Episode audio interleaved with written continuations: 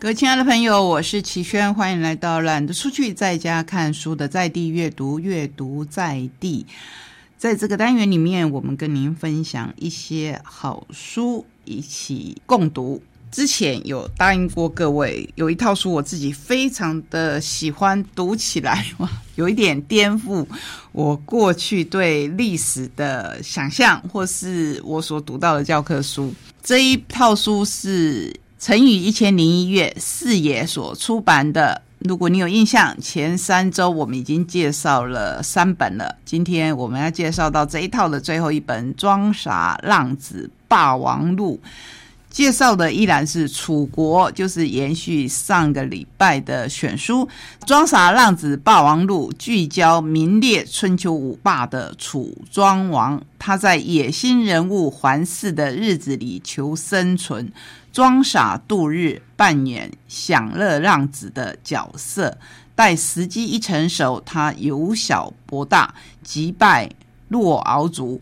在楚庄结姻当中，站在他人的立场想事情，在西田夺留你听从劝诫，还有许许多多的成语都跟他有关系。他让原本瞧不起南方楚国的北方诸国改变看法，认清楚国已经无法再小看。真正让人心服的，不是外在的物质力量与强大的武装，而是来自文化。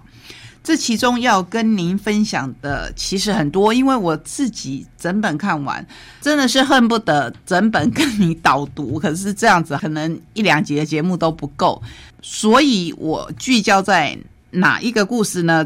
就是我们刚才提到的“楚庄绝音”这个成语。我这样子讲，你可能不太有印象，因为我们平常也不太用得到。比如说，我们说“见吉履吉”这个成语就是比较熟悉的，同时其实也是出自于楚庄王的故事。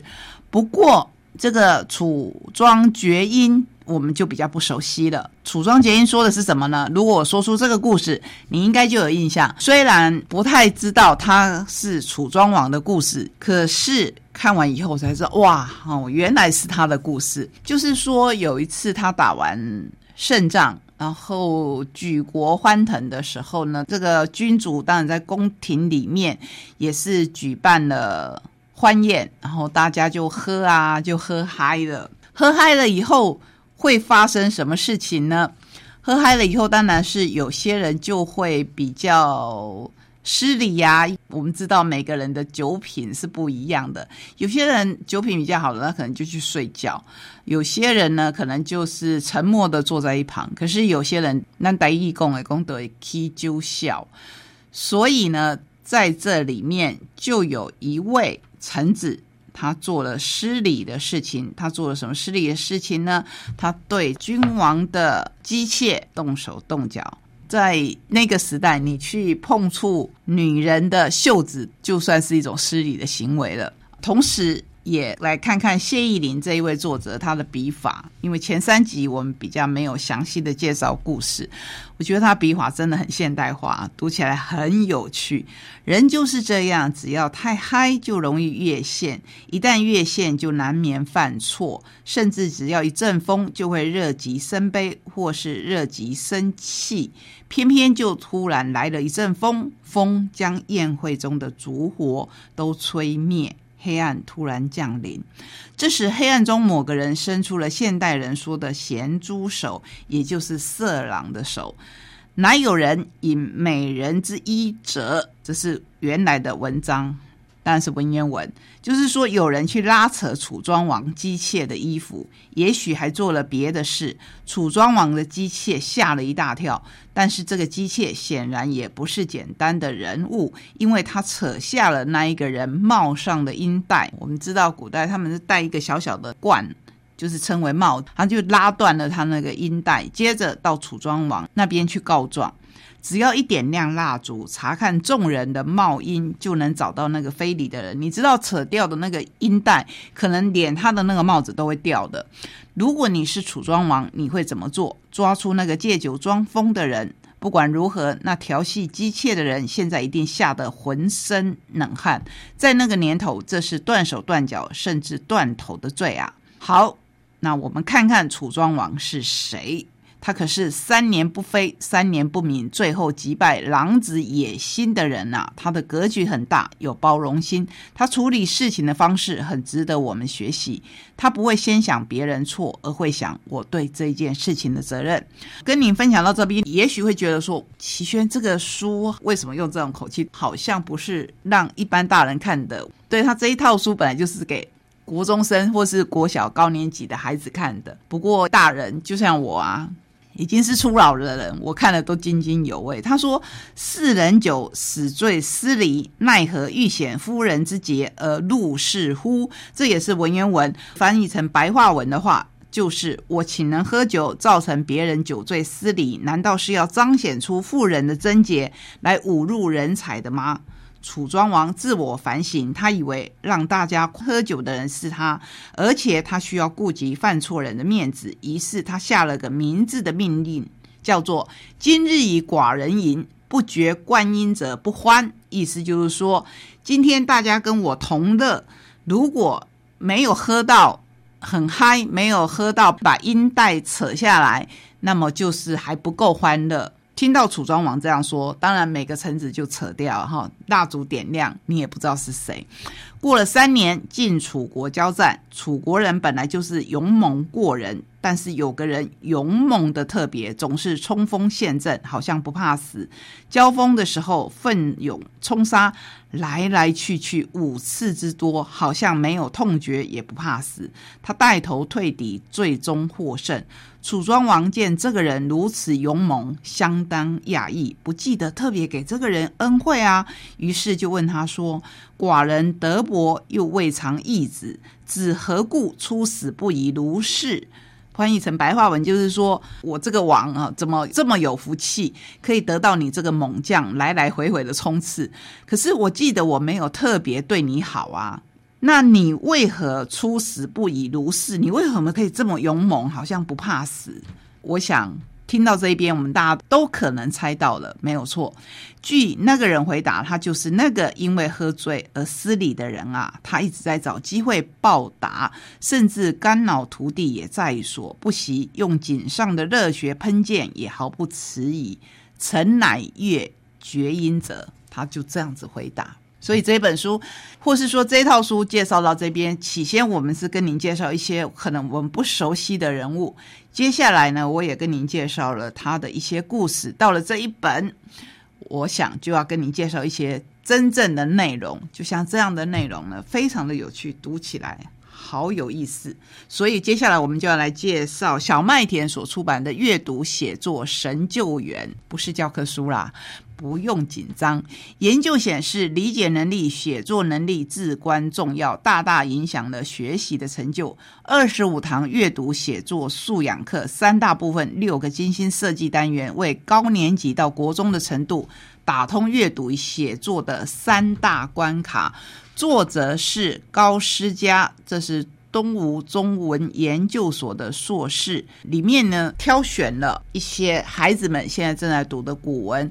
同时，从这些古文当中要去学习如何来写作。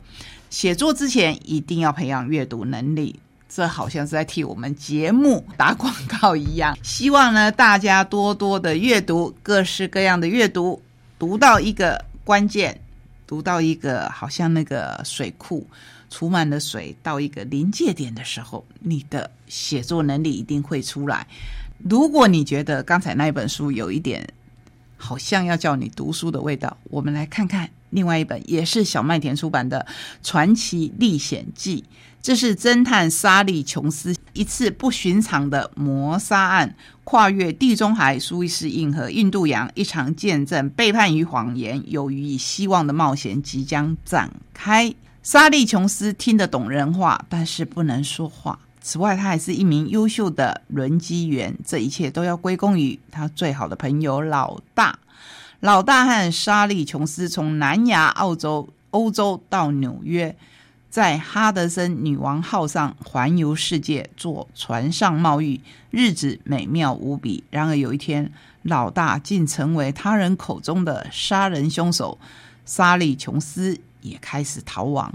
这就是这一系列的故事，看起来有点厚，可是我相信喜欢这一种类型的小朋友们一定会看得津津有味。第一本要来看宝平的《爱情创伤来自童年创伤》。走出受害者、拯救者、加害者的阴影与复制，这是他们一系列的作品。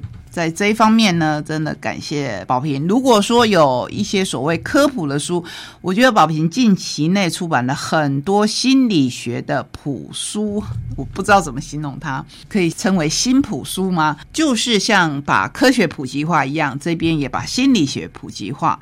这是黄慧轩临床心理师他的作品，目前与黄伟立诊所担任临床心理师，并且与商业周刊担任。专栏作家，毕业于中正大学的心理系。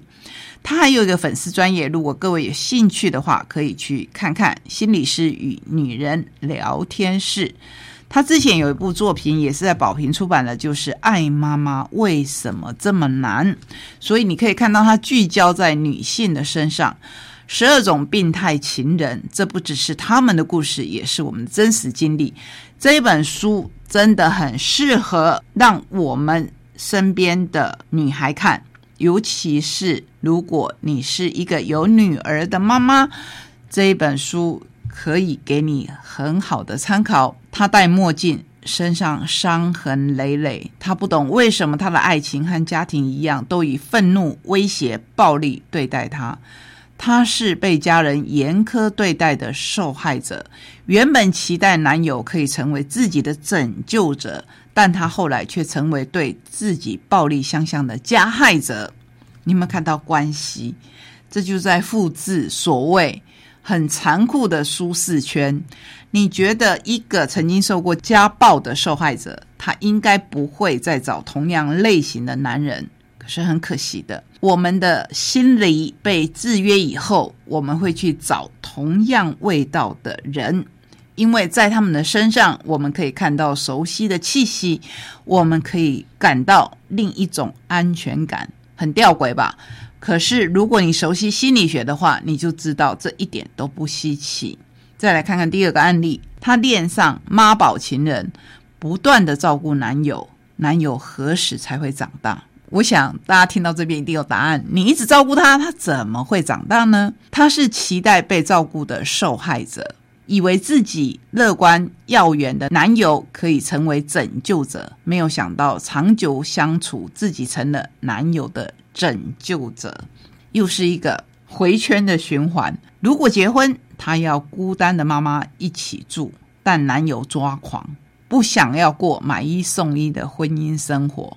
这里面说的这一位女孩，她是妈妈的拯救者，不可以为了男友抛下母亲。母女紧密连结的结果，本该亲密的男友成了母女关系的加害者。可是最早的加害者到底是谁？真的要好好的检视我们的心理。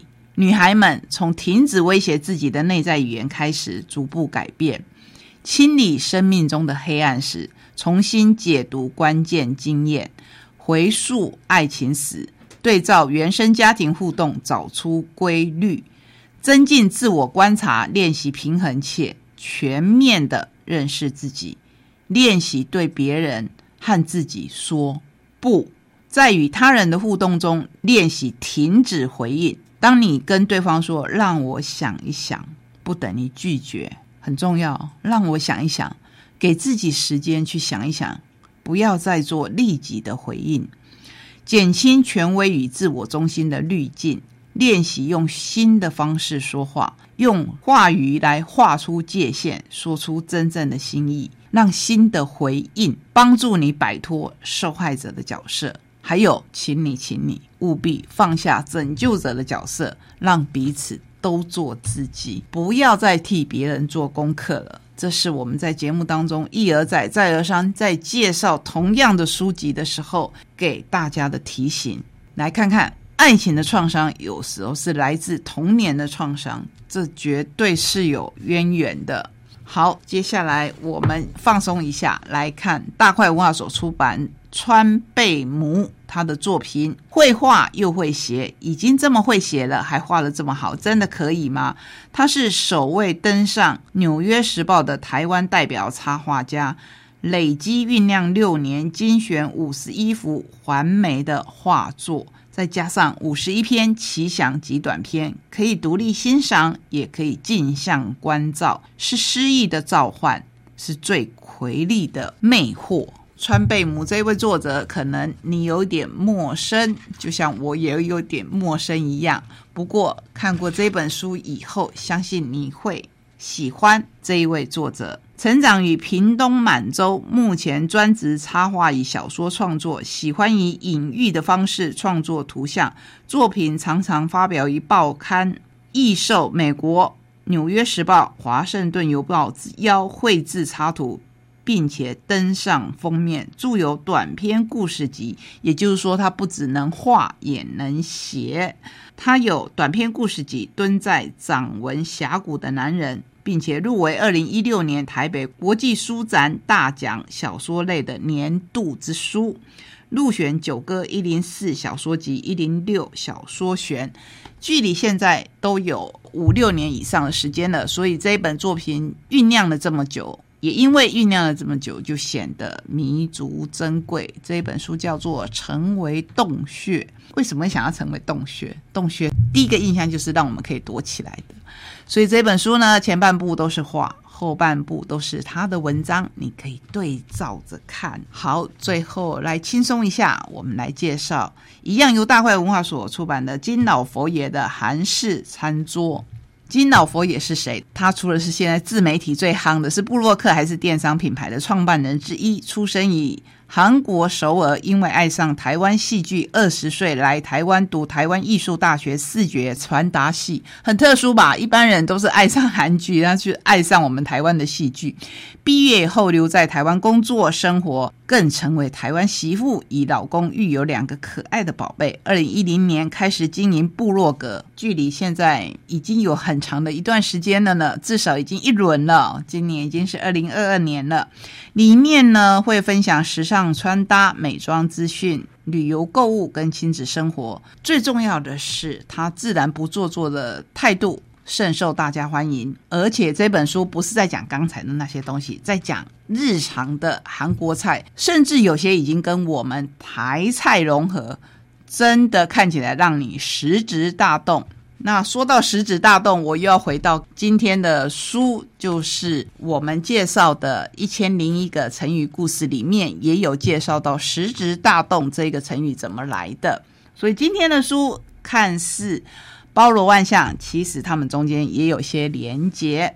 希望在现在这一个情势，虽然疫情缓和，可是有其他的事件在发生的当下，阅读可以带给我们力量跟安慰。谢谢你让我今天在空中跟您分享这些书。我们下个礼拜同一时间空中再会，拜拜。